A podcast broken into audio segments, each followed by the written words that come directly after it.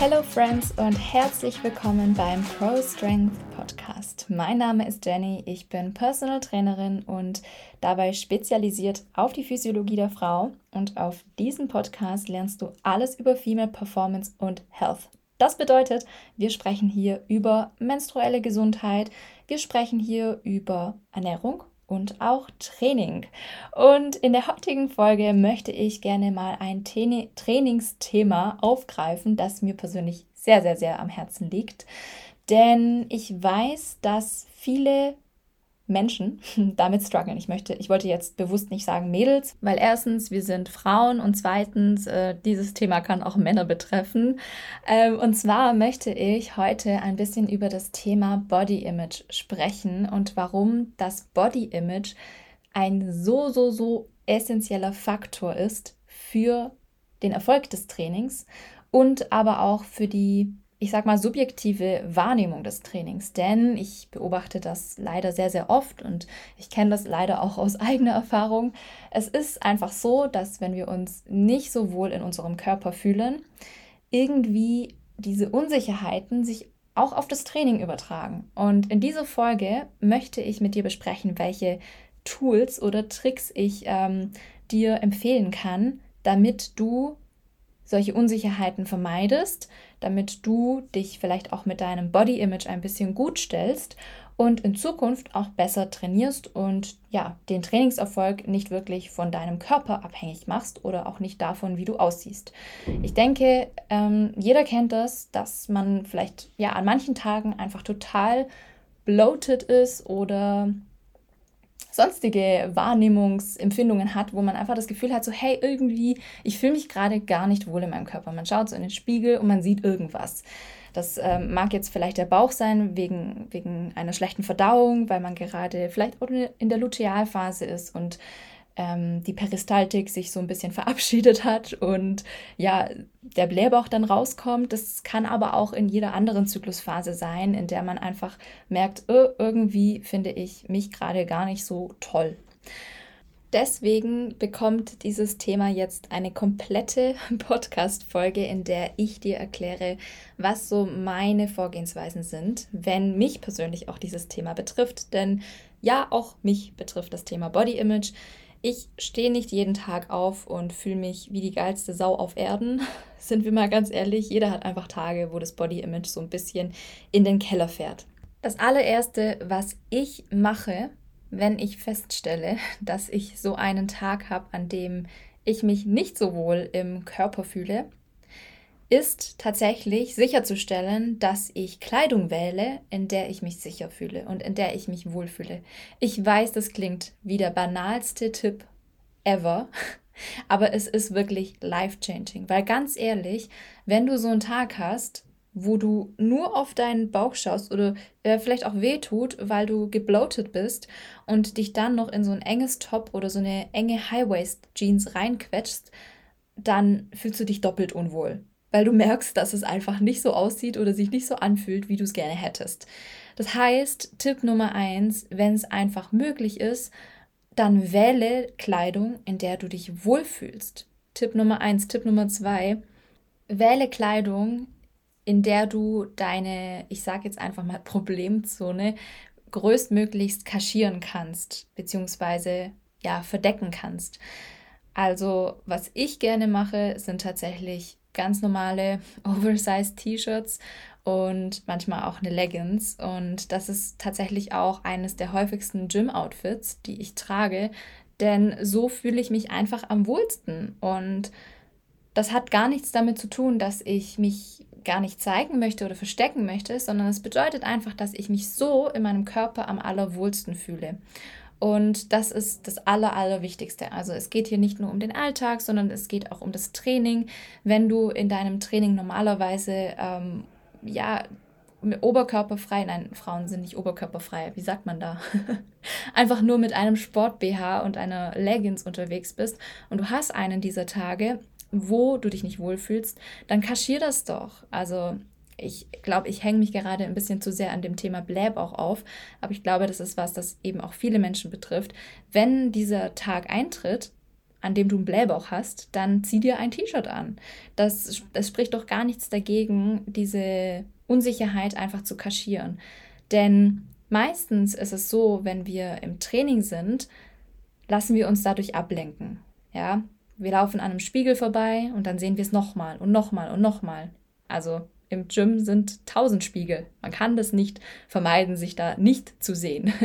Das bedeutet, ähm, um dich einfach cool damit zu stellen, zieh dir Kleidung an, die bequem ist, zieh dir Kleidung an, die das Ganze kaschiert und Verurteile dich nicht, dass du einen Tag hast, an dem dein Body Image nicht so toll ist, denn es ist komplett normal. Und ich denke, dass gerade an diesem Punkt auch das Zyklusbewusstsein ein super, super hilfreiches Tool sein kann, mit den eigenen körperlichen Veränderungen auf gut Deutsch gesagt einfach klar zu kommen, denn es ist komplett normal, dass sich der weibliche Körper im Verlaufe des Menstruationszyklus ändert. Was meine ich damit? Wenn wir die Woche vor der Periode mehr wiegen und mehr Wassereinlagerungen haben, dann ist das komplett normal und du musst dir keine Sorgen machen. Es ist einfach eine Phase und es wird auch wieder eine andere Phase kommen. Es ist komplett normal, dass der Körper gerne Wasser einlagert vor der Periode. Genauso ist es normal, dass eben auch die Zahl auf der Waage hochgeht und genauso ist es normal, dass die Peristaltik in der Lutealphase, also in der Phase nach dem Eisprung, dass sie sich ein bisschen verlangsamt, also dass die Darmbewegung ein bisschen entschleunigt und somit eben auch häufiger Verdauungsbeschwerden auftreten. That's completely normal. Und das ist ein absoluter Gamechanger, wenn wir dieses Wissen haben und uns in diesen Phasen dann einfach ja nicht mehr so stark verurteilen oder kritisieren, denn sind wir mal ganz ehrlich, ja? Die Art und Weise, wie wir mit uns selbst reden, ist unfassbar wichtig. Aber, I swear, die meisten Menschen reden nicht positiv mit sich selbst. Die meisten Menschen sind ganz schön hart zu sich selbst, ganz schön gemein, ganz schön herablassend, ganz schön kritisierend. Und ich sage immer, würdest du mit dir selbst so reden wie mit deiner besten Freundin, dann würde es dir so viel besser gehen. Ja, du wärst so viel glücklicher und zufriedener. Aber wir sind super hart zu uns selbst. Das, deswegen nimm den Druck raus, wenn du dich mit dem Zyklusbewusstsein mal auseinandersetzt, wenn du deinen Zyklus mal trackst, wenn du die Phasen kennst, dann wirst du merken, dass sich der Körper verändert und dass es normal ist. Und dann kannst du auch viel, viel leichter in, in, in eine Akzeptanz kommen. Wenn du noch nicht an dem Punkt bist, dann Tipp Nummer eins, wie gesagt, Kleidung, wähle etwas, das locker ist und bequem. Tipp Nummer zwei, wähle etwas, das das ganze Problem vielleicht etwas kaschiert. So, kommen wir jetzt mal noch zu diesem ganzen Trainings- und Performance-Thema, denn das ist etwas, das ich sehr, sehr spannend finde. Es gibt einen Zusammenhang zwischen dem Body Image und der Performance im Gym.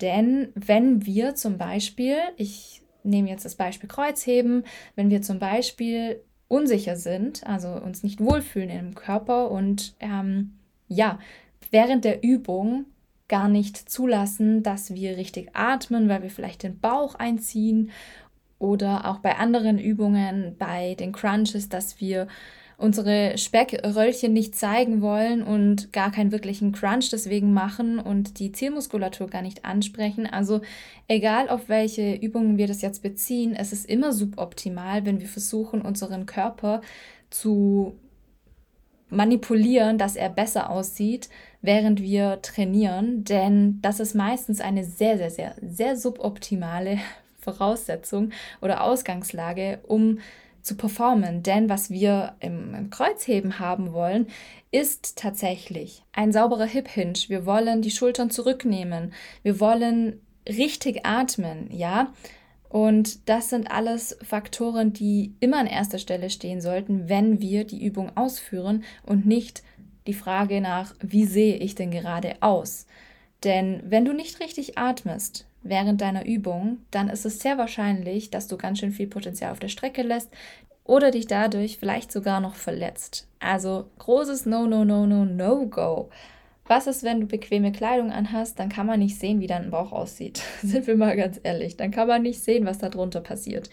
Und dann ist es vielleicht vom Kopf her einfacher, sich auf die Ausführung der Übung zu konzentrieren und tatsächlich auch intensiv genug zu trainieren, und richtig zu trainieren, weil diese Unsicherheiten ein bisschen kaschiert werden. Ich weiß, das löst ja nicht die Ursache des Problems. Die Ursache des Problems ist ja, dass wir überhaupt ähm, uns nicht wohl in unserem Körper fühlen. Aber es ist meiner Meinung nach eine gute Möglichkeit, da so ein bisschen drumrum zu schiffen, denn jeder hat mal solche Tage und dann schmeißen wir uns einfach den Pulli drüber und let's go ins Training. Das ist eine viel bessere ähm, Variante, damit umzugehen, als ja mit diesen Unsicherheiten im Training dann an der Performance einzusparen. Ein weiterer Punkt, der mit dem Body Image und der Performance zu tun hat, ist tatsächlich der Punkt äh, Nahrungsaufnahme.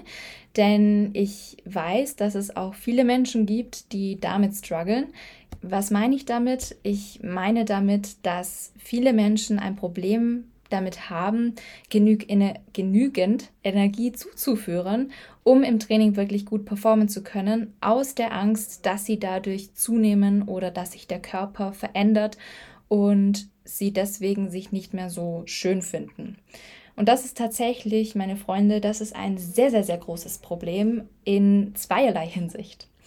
Punkt Nummer eins ist natürlich der Punkt, okay, das Training ähm, wird dadurch sehr stark in Mitleidenschaft gezogen, denn wenn der Körper permanent unterernährt ist, dann fehlen ihm wichtige Nährstoffe, ihm fehlen die energetischen Ressourcen, um auch das Ganze im Training umsetzen zu können.